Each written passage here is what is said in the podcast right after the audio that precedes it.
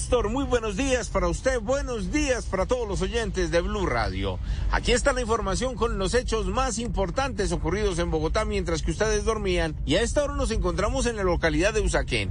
Estamos en el barrio San Cristóbal, aquí en la placa dice calle 161A con octava G, donde en las últimas horas los comerciantes y habitantes de este sector denunciaron a delincuentes en moto que están inmovilizando a sus víctimas con botellas, así como lo oyen. Les lanzan botellas, los dejan inconscientes, les roban hasta las últimas monedas y este fin de semana robaron a dos hombres que estaban a punto de llegar a sus casas.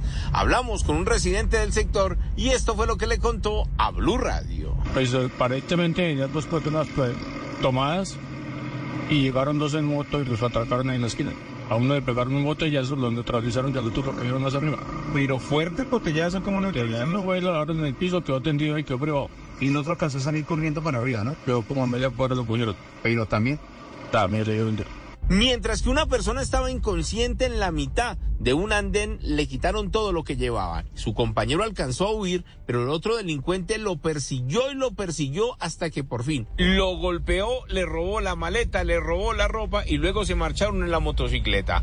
Los comerciantes están desesperados por esta ola de robos que los viene azotando hace aproximadamente dos semanas. Hablemos ahora de lo que ocurrió esta vez muy cerca de este lugar en la calle 170 con la autopista norte donde luego de una persecución la Policía Nacional logró retener tres hombres y una mujer señalados de robar a las personas que llegaban a sus viviendas. Huían en un vehículo, iban a otro punto de la localidad de Usaquén, robaban y así permanecían durante toda la noche. El oficial de inspección nos contó los pormenores de lo ocurrido. Sujetos que se movilizaban en un vehículo a través de la intimidación con arma blanca hurtan sus pertenencias a una femenina que se encontraba en este sector, entre ellos dos celulares. A través del desarrollo del plan candado por las unidades de la estación de policía Usaquén en la calle 167 con carrera 51 es detenido este vehículo, capturada las cuatro personas y recuperados los elementos hurtados a esta ciudadana. Y mientras tanto en el centro, una banda que ingresó a un local se robó relojes avaluados en 15 millones de pesos y en el momento que escapaban, la policía los capturó.